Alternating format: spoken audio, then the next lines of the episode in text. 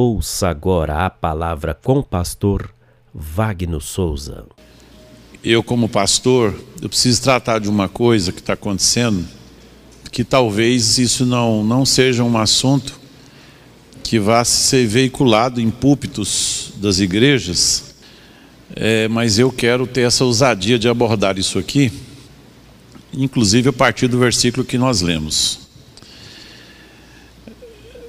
Sempre eh, a história da humanidade tem poucas circunstâncias onde nós sofremos uma pandemia. Tivemos a peste negra, 1343 mais ou menos, antes da Idade Média.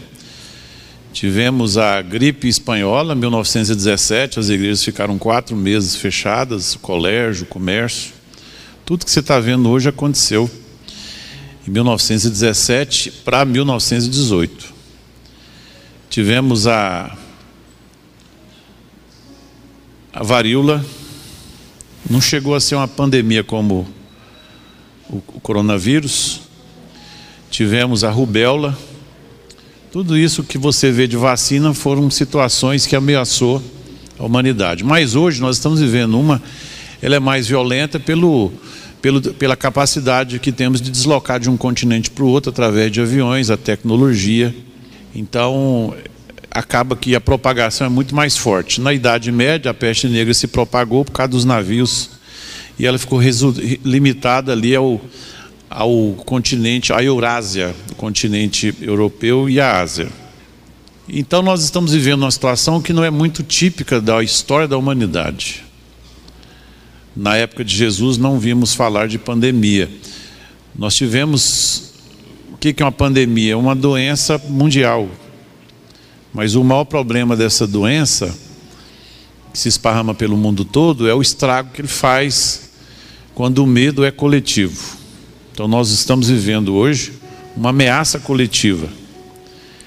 E assim como nós temos problemas que adoecem a nossa psique, é, se você passa por uma ameaça de perda de emprego, você tem problemas com a sua psique, com a sua mente, com a sua emoção. Quando nós somos expostos a um processo que nós chamamos de adoecimento coletivo, como que está acontecendo agora, que afeta a humanidade toda, porque não é um problema brasileiro, não é um problema de Goiás, o que você acha que é um problema do Caiado aqui, isso é um problema no mundo de uma certa maneira, nós começamos a padecer de certas questões que são coletivas, mas você, às vezes, na sua vida, acha que é um problema seu. A irritação na sua casa, você acha que é defeito do seu cônjuge. Você começa a achar que o problema é esse estranhamento, e isso é algo coletivo. Então, não, não queira assumir isso como sendo um problema exclusivamente seu, mas que afeta você na sua individualidade. Quando nós adoecemos, às vezes o que, que acontece? Você vai ao médico e o médico tira alguns alimentos de você. Eu já tive um problema de ácido úrico uma vez, deu gota, fui ao médico, o médico tirou por 40 dias proteína animal e vegetal, tirou feijão, tudo quanto era carne, 40 dias. O que, que aconteceu? Eu comecei a sentir fraqueza falta de concentração, desânimo e também depressão. Por quê? Porque o médico tirou de mim um alimento. E agora, diante dessa pandemia, o que, que aconteceu? O governo tirou de nós o principal alimento da felicidade, que é o relacionamento social. Aquilo que faz você feliz não é o dinheiro, é o relacionamento que você tem com as pessoas. Então, assim como o médico tirou de mim o ácido, alimentação fundamental para me recuperar, as medidas adotadas pelos governos tiram de nós aquilo que é o verdadeiro sentido da nossa vida e que é a nossa capacidade de relacionar. E o que é mais grave é que fez isso também com o nosso sentimento religioso de estarmos reunidos. E com certeza, consequências tem quando você não mais se relaciona com a facilidade e com a normalidade de outrora, você começa todos nós passamos a ter um padecimento coletivo. E esse padecimento coletivo, ele é real, palpável. E eu quero que com essa palavra você tenha consciência disso. Porque nós estamos vendo aqui casamentos com problemas, estamos vendo problemas entre pais e filhos, filhos saindo da casa dos pais, cônjuges saindo da casa um do outro, separando, divorciando. Por quê? Porque está transferindo um problema mundial para dentro de casa. Então esse padecimento ele é coletivo.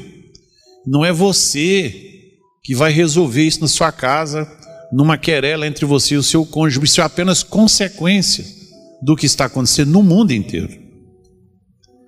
Nós fomos de uma forma até violenta, impedidos de sair de casa, e aí então foi quando se deu esse padecimento coletivo. A nossa sociedade, o Brasil, o mundo, ele está adoecido mentalmente. E eu e você estamos sofrendo com isso. Mesmo com tudo que nós temos de Deus, estamos sofrendo. E Deus e Jesus foi muito claro que nós teríamos dias difíceis. Falou. Jesus não mentiu para nós. Imagina quando veio a fome sobre o Egito. Não foi sobre o Egito, a fome foi sobre toda a terra. Tanto é que José, ah, o Jacó, pai de José, com seus filhos teve, tiveram que descer para o Egito, porque a fome foi grande e assolou todo mundo daquela época. Então essas coisas, elas estão no nosso caminho. Agora, o desafio é esse: é você ter consciência que há algo mundialmente acontecendo que está entrando dentro da sua casa, que está tirando a sua paciência. E a gente começa a achar que é um problema caseiro, é um problema de relacionamento. Esse tipo de padecimento que nós estamos presenciando hoje, ele gera loucuras. Sabia disso? Nós temos pessoas na igreja que estão à beira da loucura, com lapsos de memória, crise existencial. Por isso que eu preciso falar isso aqui, porque nós não sabemos se o governo amanhã vai fechar de novo o comércio. E não é uma coisa que vai se resolver da, do dia para a noite. Então eu preciso tratar disso aqui e a partir do que a palavra de Deus fala sobre remir o nosso tempo, saber o que fazer com o nosso tempo. Continuando aqui, sempre que nós enfrentamos, sempre que nós temos esse tipo de enfrentamento, assim como individualmente nós desenvolvemos, é, vamos assim dizer, mecanismos de defesa, também existem os mecanismos de defesa compartilhados coletivamente. Então a sua reação, ela é efeito cadeia de toda uma sociedade que reage também de uma forma. E eu quero falar aqui de quatro mecanismos de defesa que são socialmente compartilhados hoje, principalmente por causa da tecnologia, e que com certeza nós estamos em um deles. E é interessante você saber qual é o mecanismo de defesa que você está utilizando para saber se é o correto. Às vezes você está usando um mecanismo de defesa o seu marido o outro, mas tem alguém compartilhando isso com você. Vocês estão me entendendo? Diga amém. O primeiro mecanismo de defesa é a negação do problema. Não, isso aí. Ah, vocês estão inventando história, gente. É a primeira o primeiro mecanismo de defesa. E o que é mais grave é que isso foi desencadeado pelo nosso presidente, que começou a dizer que isso, isso é uma. Começou lá com Drauzio Varela. Não, isso é uma gripezinha. E aí, o, o, o agravante quando você está diante de um problema é você subestimar o problema. E aí, é essa que é a grande questão do impasse que se tem entre o Ministério da Saúde e a atitude do presidente, porque quer que a sociedade se comporte de uma maneira e ele não dá exemplo. Então, de uma certa maneira, isso é o que? É um mecanismo de defesa. Porque esse mecanismo de defesa, ele tem validade na nossa razão, sabe por quê? Porque ele faz com que nós nos sintamos acima do problema. é como se fosse uma fuga coletiva de um medo que não se quer ter. Não, isso aí não, não. É talvez uma das primeiras etapas pelas quais nós passamos a negação do problema. E essa negação ela é complicada quando ela é compartilhada coletivamente, porque ela fortalece o argumento. O grande problema de não terem ouvido Noé, quando ele falou do dilúvio, não foi um problema de um ou outro, foi um problema de toda uma sociedade que não quis ouvir. Então você tem ali uma loucura coletiva, onde as pessoas. E é possível aceitar o errado coletivamente? Sim, olha a escravidão. A escravidão era compartilhado coletivamente. Não, é negro, então é escravo. E isso é muito forte, porque não é um, é, é, há todo um ethos, um modo de ser, que reafirma que aquilo é o certo. E 1888, no Brasil, pelo menos formalmente, acabou a escravidão, mas até hoje você vê as pessoas doentes com isso, com a discriminação. Então, quando você tem um mecanismo de defesa que é compartilhado coletivamente, de uma certa maneira, se esse mecanismo não for o correto, ele adoece mais ainda. Foi o que aconteceu com Donald Trump nos Estados Unidos. O Ronaldo Caiado tomou uma decisão aqui muito antes dele tomar lá. Se ele tivesse seguido a decisão do Caiado aqui, nós não teríamos hoje mais de 50 mil americanos mortos. Porque ele subestimou, ele negou. Não, isso aí isso não chega aqui não. Isso é invenção. E está lá. Teve que se desculpar diante da mídia, diante do povo americano. Então não é negando o problema que nós vamos resolver. Isso é um mecanismo de defesa. A segunda, um outro mecanismo de defesa, que não significa que seja o segundo, pode ser que tenha sido o primeiro seu, é a revolta onde nós nos revoltamos com tudo, com o governo, e aí você não sabe se você fica com o Bolsonaro ou com o Caiado. o certo é que você revolta. E o que é agravante, como essa revolta é coletiva, ela se instala no seu ser, daí a pouco essa revolta com o Caiado vira revolta contra o marido, contra o filho que está em casa, não vai para esse menino está o dia inteiro aqui. E aí isso só vai se agravando. Irmãos, nós temos casos de revolta coletiva que levaram muita gente para o buraco. Foi o caso de Coré, lá no deserto, criticando Moisés. Espera aí, você tirou a gente do Egito, que tinha cebola, tinha alho, tinha tudo, e trouxe a gente para cá? Não, espera aí. O problema da revolta e da rebelião é que ela é coletiva. Então a revolta também não resolve. Porque é muito fácil sentar na poltrona da nossa sala e querer julgar o que o governo está fazendo. A nossa visão é sempre particular, individual. Ela é sempre voltada para os nossos interesses, para o comércio que temos, para a atividade profissional que temos. Agora o governo tem que pensar no todo. E aí é quando você dá razão para o Bolsonaro, às vezes você dá razão para o Caiado, que é um médico. Eu, particularmente, acho que foi até Deus que botou um homem desse no governo, numa ocasião dessa, que se não fosse médico, não teria tomado essas decisões. O estado de Goiás é o que menos padece hoje no Brasil da pandemia. E o Brasil é um dos que menos padece no mundo. Eu vejo Deus agindo. Eu vejo que é Deus. É Deus cuidando de mim e de você. Mas nós não podemos transformar essa revolta em problema quando está, como está acontecendo. Eu e a pastora Heloísa temos recebido constantemente e o que é, pior, não dá para você sair na casa da pessoa, que às vezes mora com outros familiares. Ó, que você pensa que não, não, já, já saiu, pegou os trens, saiu tudo de casa. Essa etapa é grave porque o isolamento, com o isolamento, passamos a ter que focar nossa atenção demasiadamente sobre aqueles que estão conosco, 24 horas por dia. E aí entra um outro problema, que é o problema da presença. Espera aí, pastor, que problema é esse? Sabe aquela história de dizer, mas que pai ausente, não dá atenção para o filho. Agora estamos sofrendo o contrário, um excesso de presença. Você pensa que não, mas a presença satura também. Essa saturação acontece em função desse tempo exagerado que passamos juntos com o nosso cônjuge, com os filhos, com os netos. O lugar que você pode ir com segurança é na casa da sogra, e lá encontra a cunhada, e tudo está todo mundo irritado. Isso vai se agravando. Qualquer um consegue segurar essa folha. Maneirinha, não é? É ou não é? Se eu falar, essa folha é maneira, dá conta de segurar 10 minutos? Claro que sim. Você consegue. Consegue segurar uma hora? Claro. O que vai acontecer depois de uma hora se você ficar com o braço assim? Essa folha vai começar a pesar 5 quilos.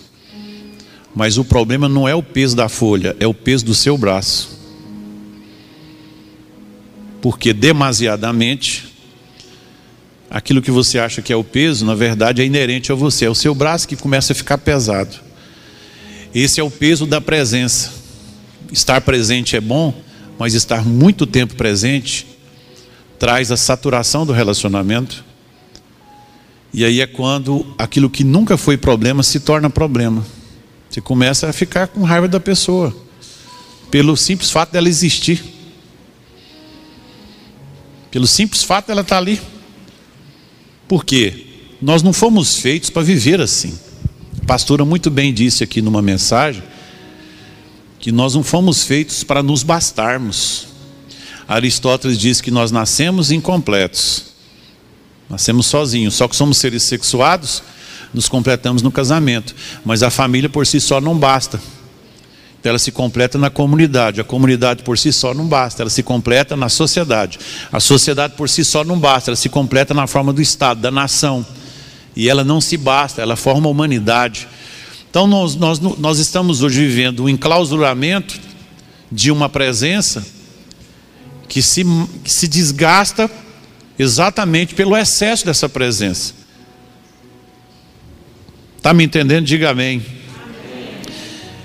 E aí é quando um cônjuge se irrita com o outro. Quando você casa, você quer dormir abraçadinho todo dia, né?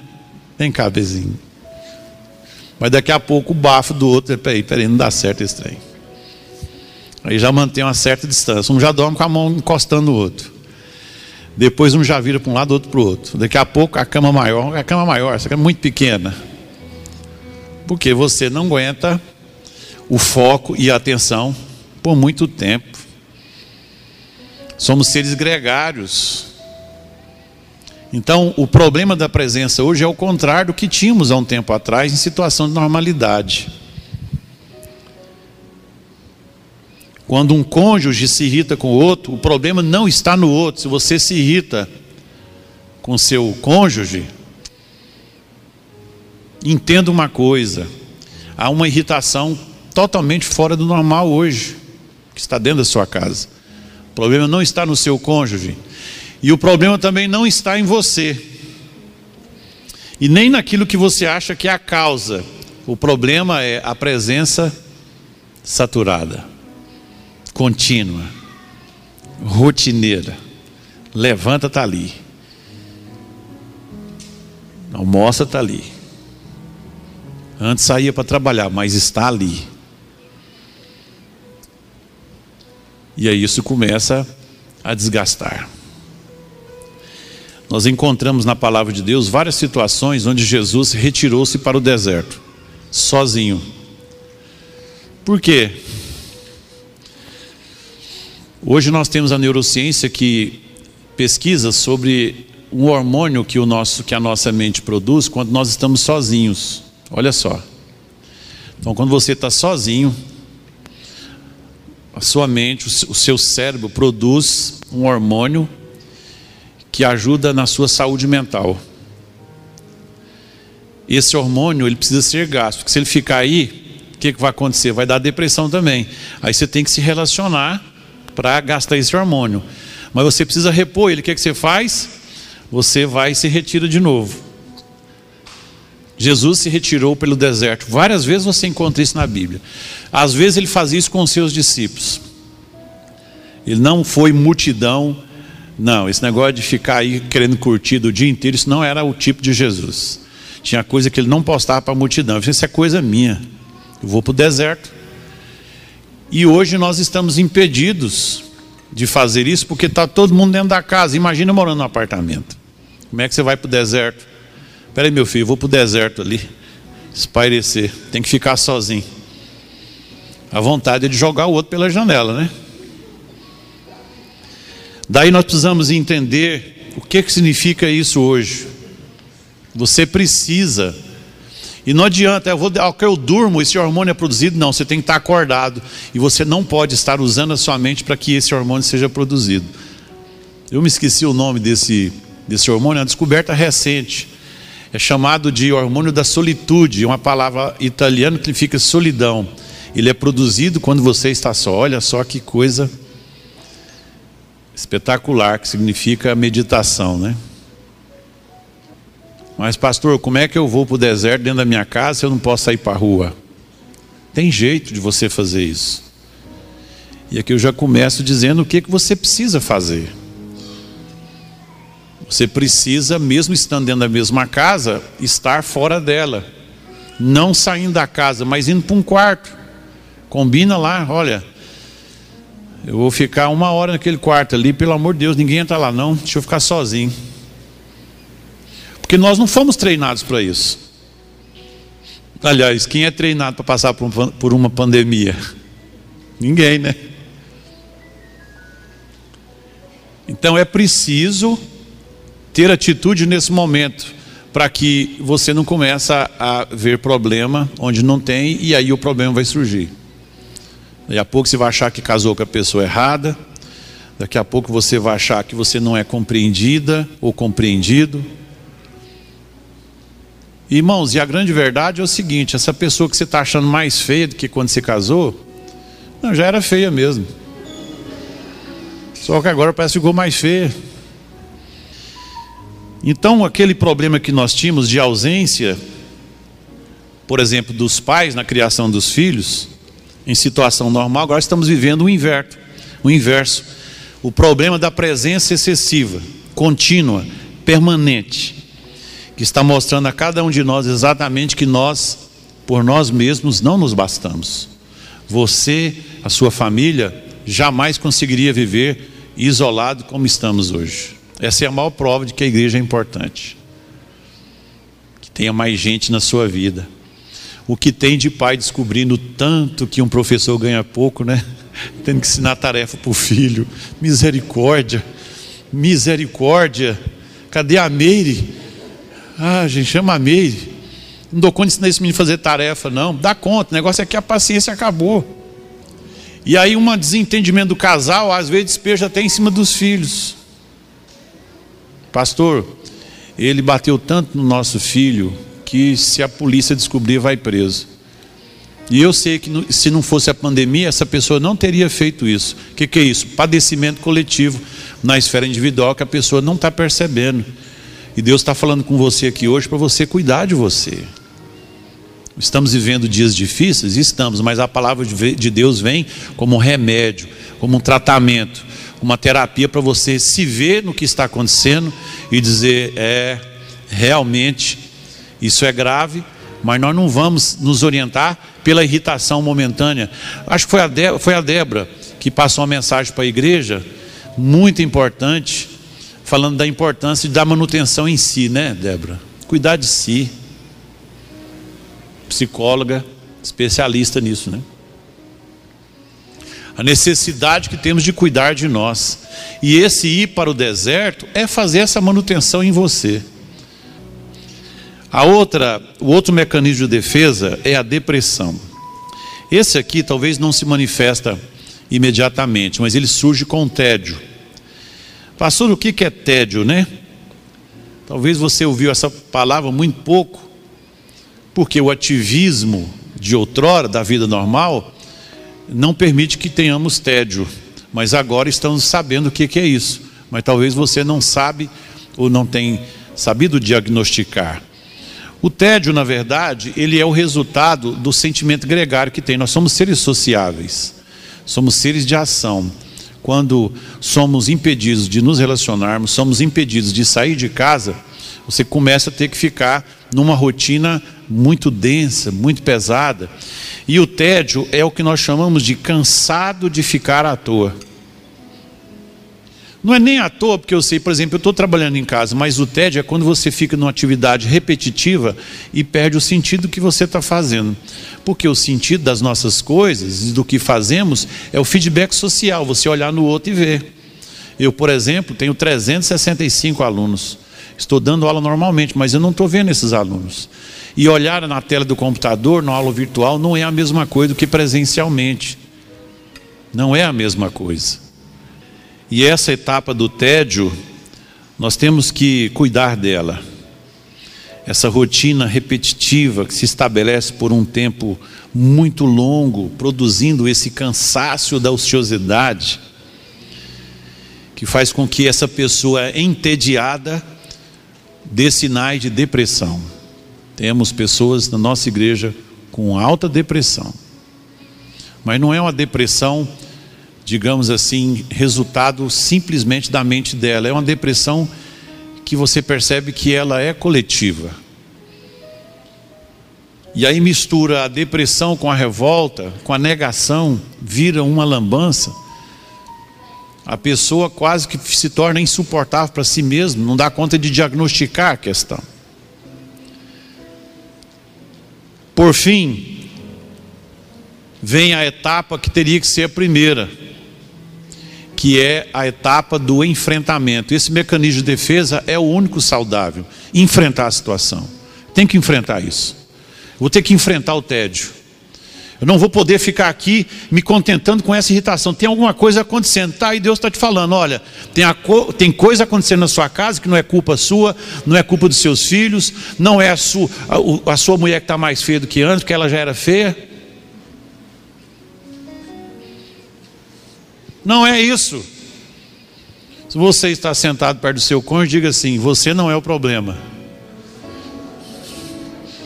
Diga assim: nem eu. Talvez você cometeu injustiça com seu filho. Não é? Bateu no menininho sem precisar, deu um tapa ali, para quê? Olha, toma cuidado, nós temos que cuidar de nós. Seu filho, coitado, não dá conta de avaliar como você, talvez é pequenininho. Leva ali a pancada sem saber o que está acontecendo.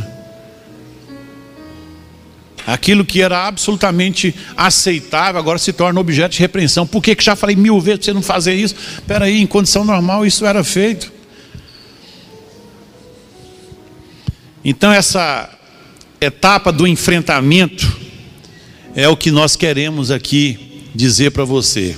Diga assim comigo: nós vamos enfrentar isso com inteligência, com a presença de Deus. Pastor, então como é que a gente faz isso? Em primeiro lugar, para de negar que isso, é um, que isso não é um problema. Para de subestimar. Para de achar que você é forte, que todo mundo tem que pegar mesmo. Cuidado, porque já está provado que não tem essa de ah, só morre idoso. Conversa fiada. Então não vamos subestimar, não. Vamos enfrentar. Primeira coisa, você já está fazendo, está usando máscara. Cuidar de si. Não subestime. Cuidar dos seus do, dos, dos idosos da família. Mas também cuidar da sua casa, de você, cuidar da sua paciência. Tem hora, irmão, que você tem que olhar no espelho e dizer: peraí, gente, esse negócio está me deixando doido aqui. Não é culpa de ninguém nessa casa, não. Eu tenho que admitir isso. Pedir perdão. Você me perdoa aí. Porque nós estamos enfrentando um adoecimento coletivo. De uma certa maneira, essa necessidade de lidar com o problema sem ficar encontrando culpados, porque não tem coisa pior do que você ter que resolver um problema culpando os outros. Gente, é culpa de quem? Se fosse culpa de chinês, Estados Unidos já tinha soltado bomba lá, gente. Olha, olha o estrago que isso está fazendo no mundo. Ah, mas o Donald Trump falou isso, conversa fiada, notícia falsa. Há o reconhecimento que surgiu num laboratório na China por uma imperícia e não por maldade. Ah, eu vou fazer isso. Que dia, gente? Em 40 anos o PIB da China deu negativo. Você acha que um país ia dar um tiro no pé desse jeito? A soja que os chineses compraram de nós, as commodities, soja, milho, que foram negociadas a um ano atrás, quando foi plantar, que são as debentures no mercado de ações futuras, sabe como é que foi feito? O chinês chegou aqui e comprou a soja para pagar em dólar do dia. Você acha que está sendo vantagem para isso aqui? Quanto é que está o dólar hoje? 5,56. A soja que ele negociou a 3,80, ele está pagando agora 5, porque ações futuras ele paga no dólar do dia. Então vamos parar com esse argumento de que a China está ganhando. Tá não. Porque aí o que, que acontece? Ao invés de a gente enfrentar o problema, você gasta energia com fake news e com essa notícia, e aí essas coisas abarrotam o seu dia, aumenta a irritação. Então enfrentar com sobriedade. Primeiro, mesmo que fosse, não é hora de, de ficar querendo saber quem é culpado, não, é hora de tomar cuidado de cuidar da sua casa, da sua vida, da sua sanidade mental, da sua família, dos seus filhos, não deixar isso afetar você.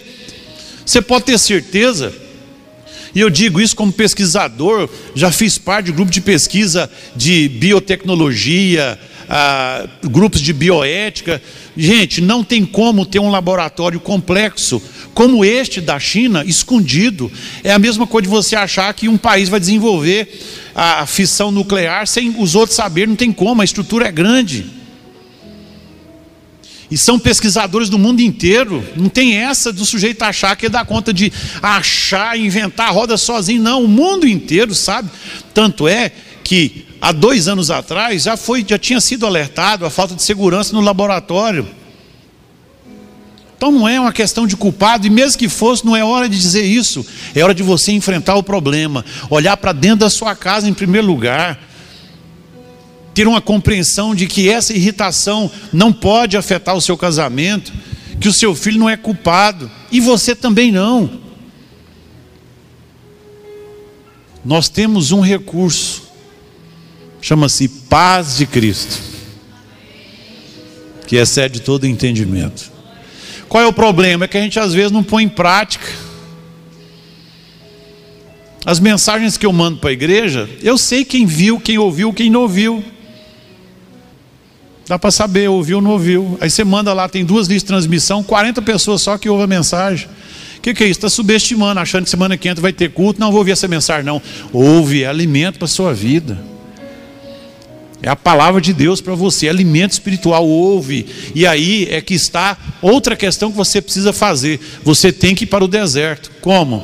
Escolha horário no seu dia a dia para se ausentar dos demais em um cômodo da sua casa. Se você não, talvez você mora numa casa e não num apartamento, até mais fácil, né? Escolha um local para você ficar durante um espaço do dia, longe dos demais. E faça isso em comum acordo para que o outro respeite esse espaço. Para você produzir esse hormônio da sanidade mental, que é o hormônio da solitude. Aí você vai lembrar, Jesus foi para o deserto, começou a ficar irritado, benzinho, vou para o deserto. Já que não tem, eu vou lá debaixo do pé de manga. Vou ficar lá uma hora. Não vá lá, vai mesmo não, irmão. Deixa o marido para o deserto ou vai para o quarto. Mas é preciso sair do foco do outro para você se refazer. Nós vamos mandar para a igreja uma lista de leitura bíblica que vamos começar amanhã. Já falei para os irmãos que vieram hoje cedo. É uma ação que nós estamos tomando que é uma ordem. Não estou perguntando se você concorda, não. É uma ordem pastoral. Você vai ler. Você vai achar um, um tempo no seu dia. Começa amanhã, vamos começar pelo livro de Mateus. Vamos ler Mateus, Marcos, Lucas e João, vai terminar em julho. Cada dia um capítulo, alguns dias tem dois capítulos. Quando são capítulos menores, eu fiz toda a programação. Você vai fazer isso. Só que você tem que pegar essa tabela que eu vou mandar para o WhatsApp, você vai pegar essa tabela e dizer, isso aqui é um remédio para minha mente, para o meu espírito. Então eu vou tomar isso todo dia. E vou fazer isso que o, o doutor está mandando. Pense assim. E você vai ficar sozinho. Não é fazer leitura coletiva. Vamos juntar, não, juntar todo mundo fazer um culto. Não, não, não. A finalidade desse é leitura sozinho. Você vai pegar a sua Bíblia e não pega celular, não. Misericórdia.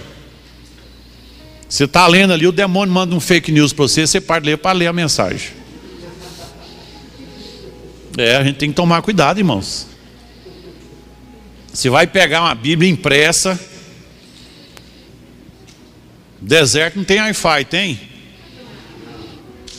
Vai pegar uma Bíblia impressa, vai para o seu canto, vai ler aqueles capítulos, respirar fundo, sozinho ali, olhando para as paredes, né?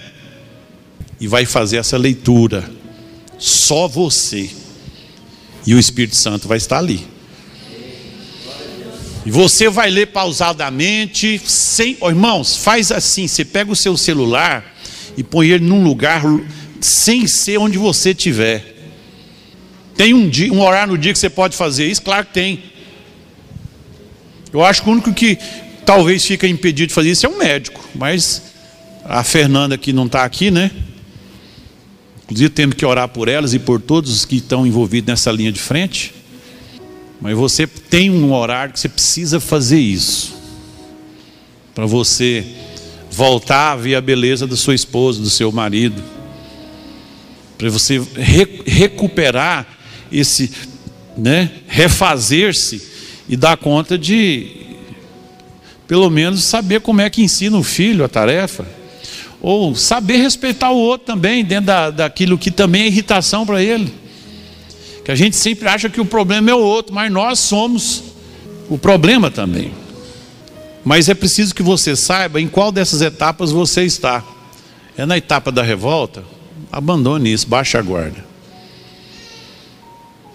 Porque o problema é que você começa a compartilhar isso.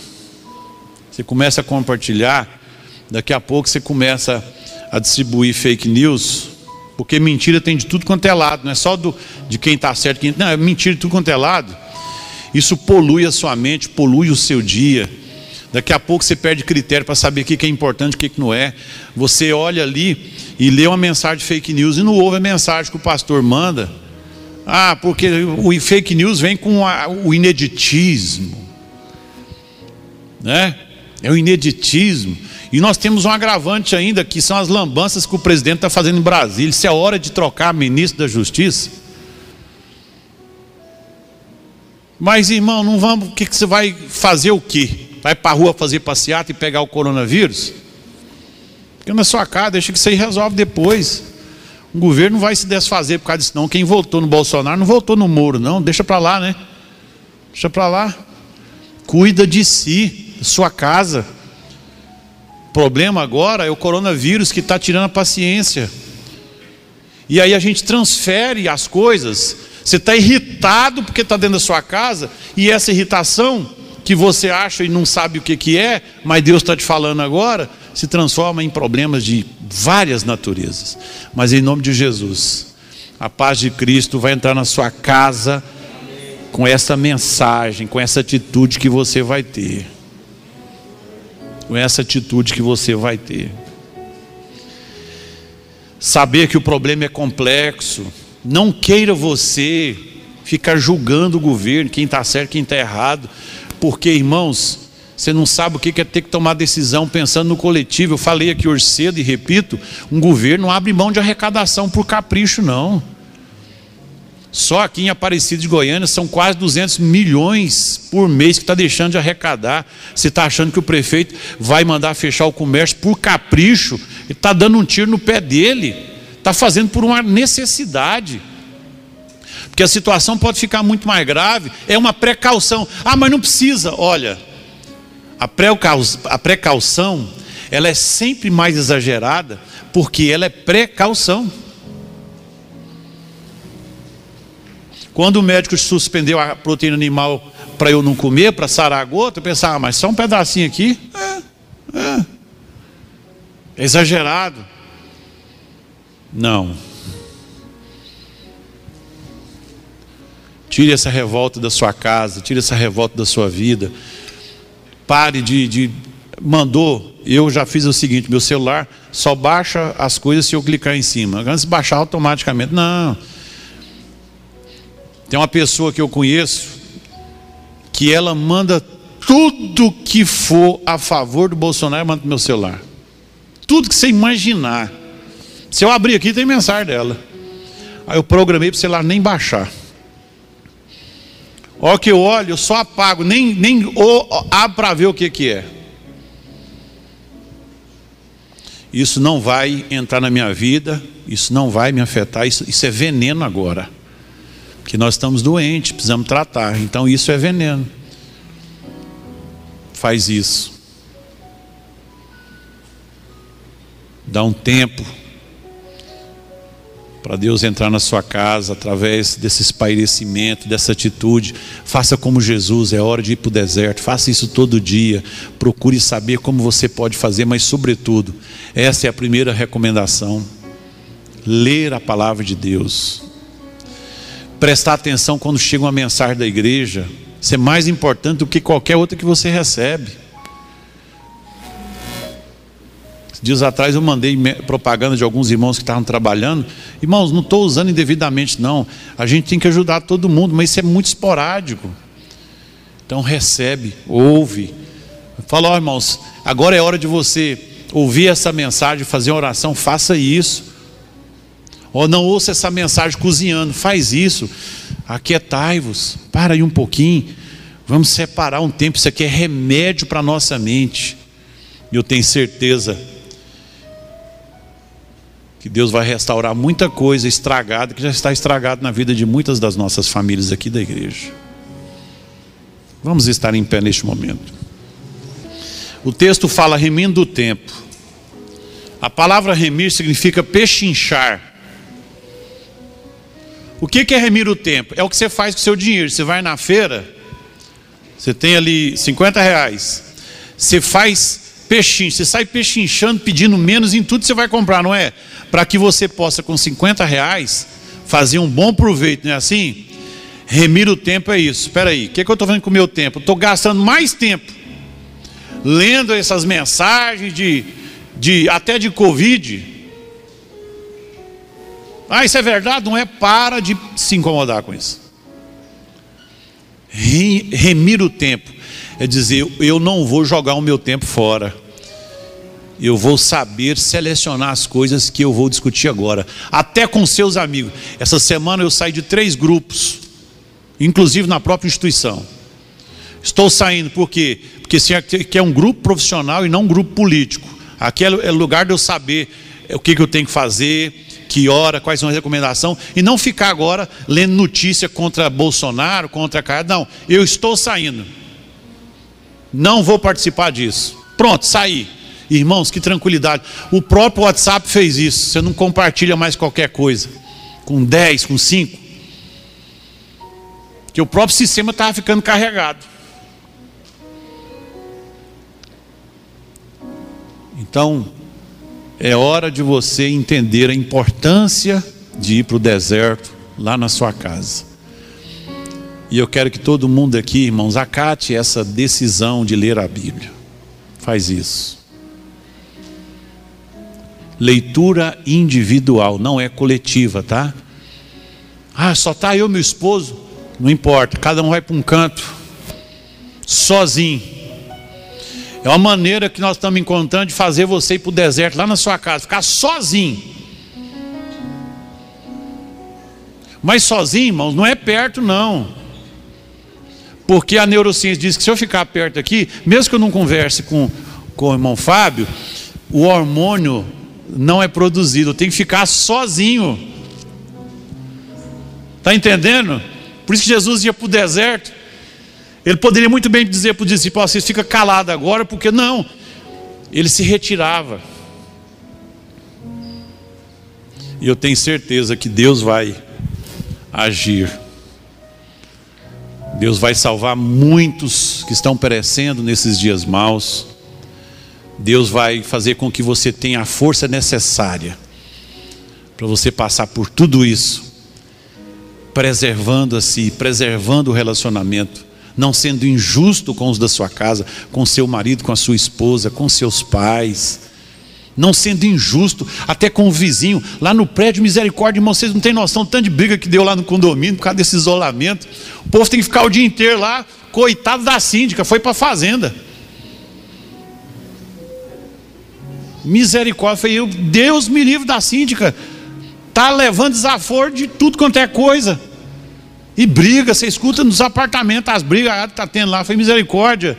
Eu vou cuidar da minha igreja para o povo não, não, não enlouquecer. Porque enlouquece, irmãos. Você não foi feito para ficar dentro da sua casa. Você foi feito para ir trabalhar, sair. Deus fez o homem para ficar no, lá no Éden olhando para o tempo. Não, a Bíblia fala que Deus fez o homem e colocou no jardim para lavrar, para trabalhar, para suar, ir para o sol. É essa que é o, o, normal nosso, não ficar na sua casa lá olhando o tempo. Acho que eu engordei uns 4 quilos. Não está nem fechando. Ontem eu saí para fazer uma caminhada. Pensei, não vou caminhar lá onde eu costumo, não, que tem muita gente, você pode pegar, né? Saí andando nas ruas. Tinha gente lá, eu atravessava para o outro lado. Fiz uma caminhada boa, falei, mas que maravilha, né? Com máscara e tudo mais. Voltei para casa. Não, até para dormir você dorme melhor. Então, cuida de si, irmão, cuida da sua casa.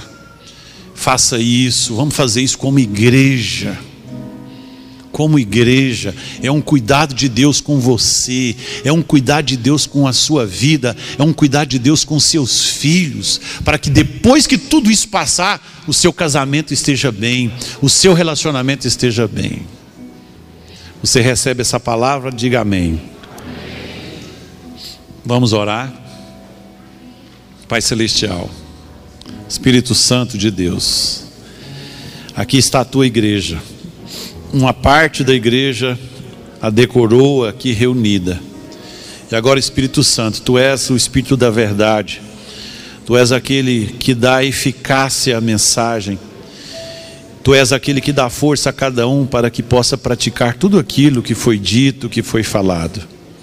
Te agradecemos, ó Deus, porque sabemos que tu és aquele que cuida de nós, que cuida de cada um de nós, dos da nossa casa, dos da nossa família Senhor Deus, reconhecemos que Tu és o Senhor das nossas vidas, porque a Ti a entregamos. Te louvamos, ó Pai, por essa oportunidade singular que estamos tendo de nos reunirmos diante de toda essa pandemia que assola o mundo. E agora, Senhor, nós te louvamos, porque sabemos que Tu és Senhor das nossas vidas e que através desta mensagem Tu has de cuidar de cada um da tua casa, desta igreja, daqueles que ouvirem esta mensagem. Nós te pedimos, ó Deus, e te agradecemos. Em nome de Jesus. Amém.